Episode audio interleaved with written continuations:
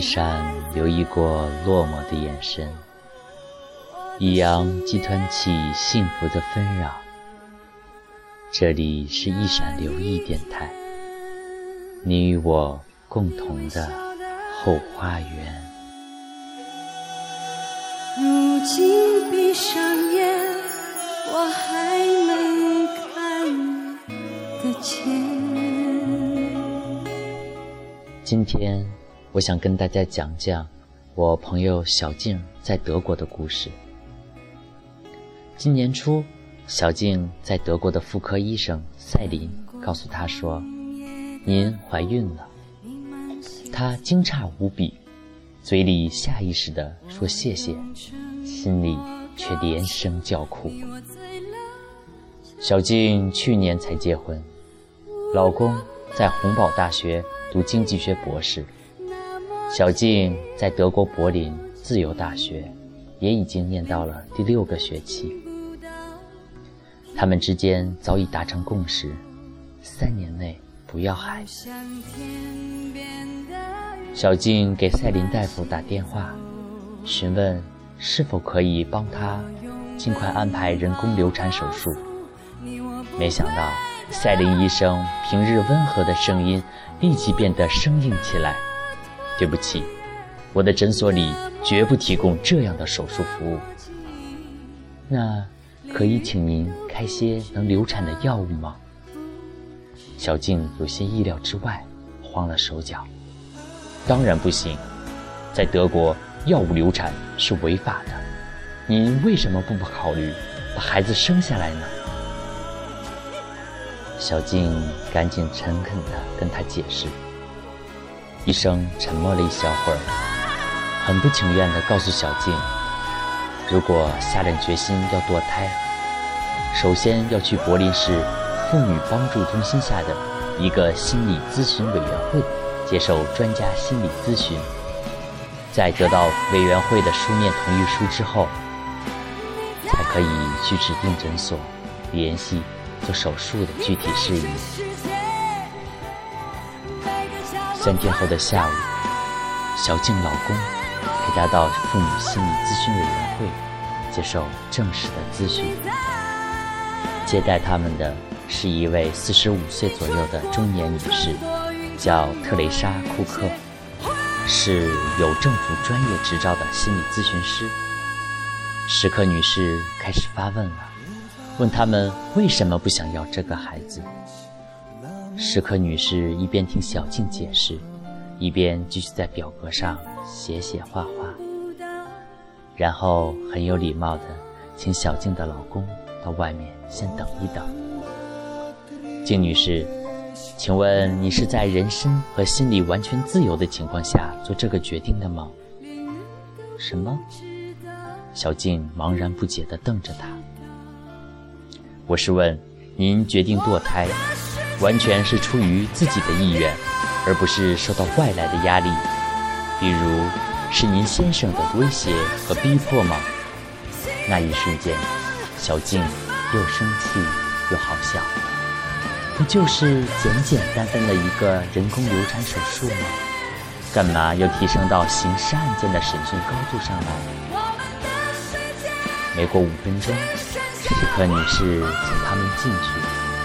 递给小静一份表格，说让他们回家再好好商量一下。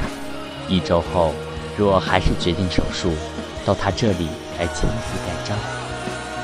在小静夫妇有些沮丧往外走的时候，史克又加了要命的一句：“德国堕胎法律规定，如果您的胎儿已满十周，就绝对禁止做人工流产手术。”您最好确定一下具体的怀孕时间。这个消息让他们大惊失色。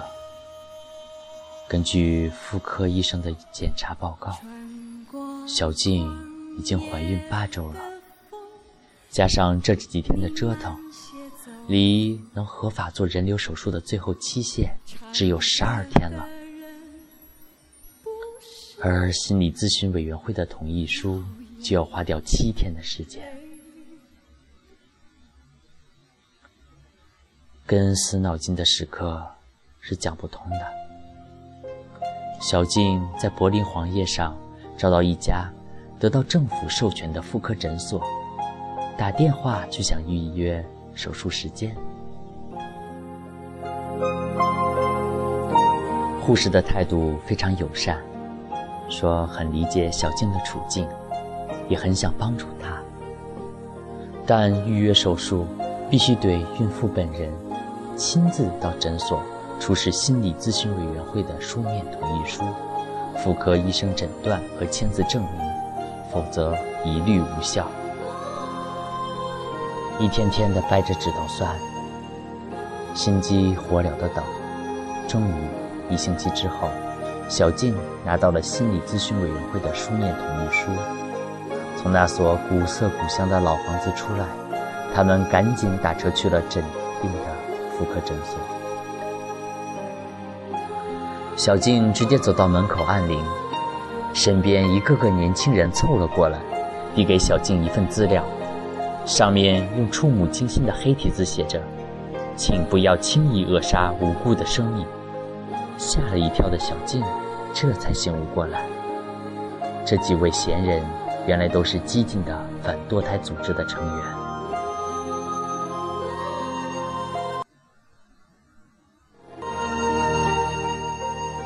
有了文件证明，所有的事情都进行的非常顺畅。手术的时间定在下周一上午九点整。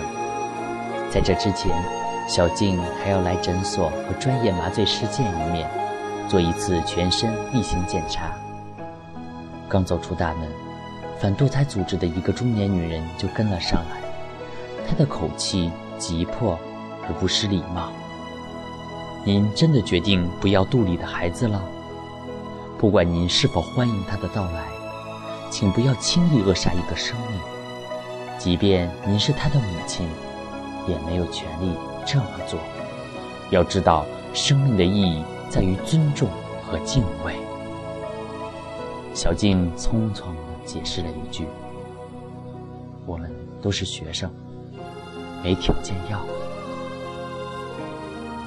赶紧钻进车子，匆忙扔下一句再见。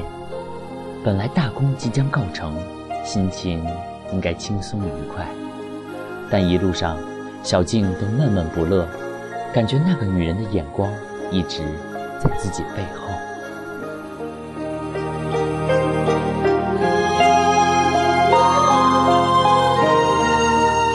晚上，他们去朋友马修家吃饭，顺口问起这个反堕胎组织的事情。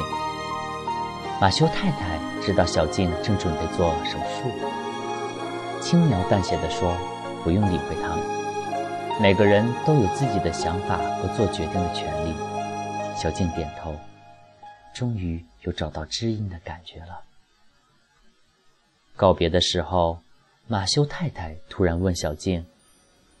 亲爱的，我们明天要去格林斯顿，明妮没人照顾，你能帮帮忙吗？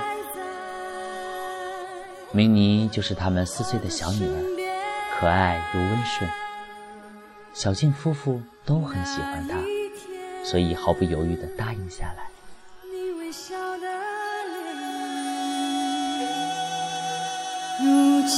闭上眼，我还能。第二天一大早，马修夫妇把明妮送到小静家里。小明妮长得粉雕玉琢，想起来像个小天使。上午，小静在家里要完成一个论文提纲，所以给小明尼找了铅笔、彩笔和素描本，让他自己在一边玩。明妮很乖，小静做完功课去看他时，他小脸上花里胡哨的，红一道，黑一道，冲小静顽皮的笑。吃完饭，小静带他到街里的小街玩，那里有一个露天儿童游戏中心，有很多和他差不多大的孩子。明妮和一个小姑娘一起玩秋千，俩人你推我一次，我推你一次，快活的不得了。小静看着明妮开怀大笑的样子，忍不住向一个慈爱的妈妈微笑起来。那一刻，小静的心底深处最柔软的地方怦然一动。有个这样全心依赖自己、信任自己的小女儿，多好！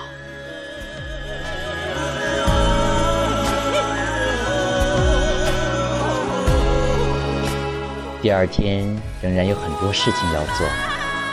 首先要去诊所见麻醉师。周日下午，诊所打电话来，通知小静全身体检没有问题，手术明天可以按期进行。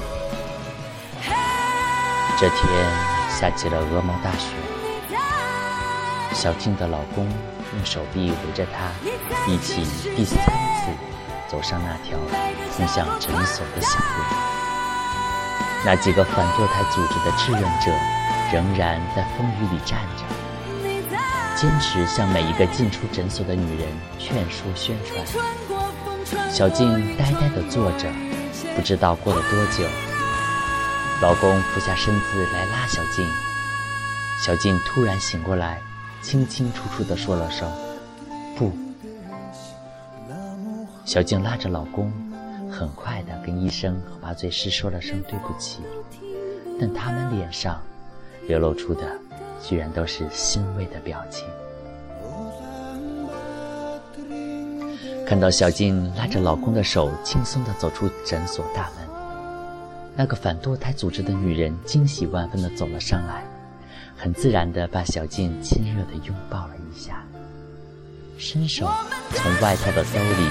掏出一颗用精美的黄绸缎织成的小星星，塞进了小静的手里。亲爱的，这是给您孩子的礼物，知道吗？您是我们劝说成功的一千二百四十七位母亲。小静扶着她冰冷的手指，望着她睫毛上凝结的雪花，眼睛突然就湿了。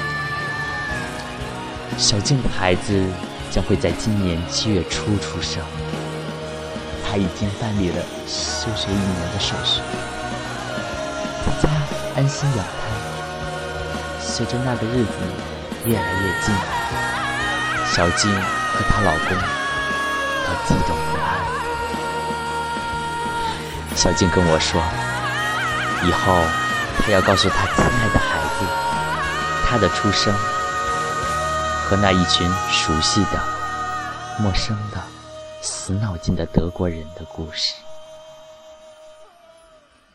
亲爱的朋友。大家。晚安。唱歌的人。不是。掉眼泪。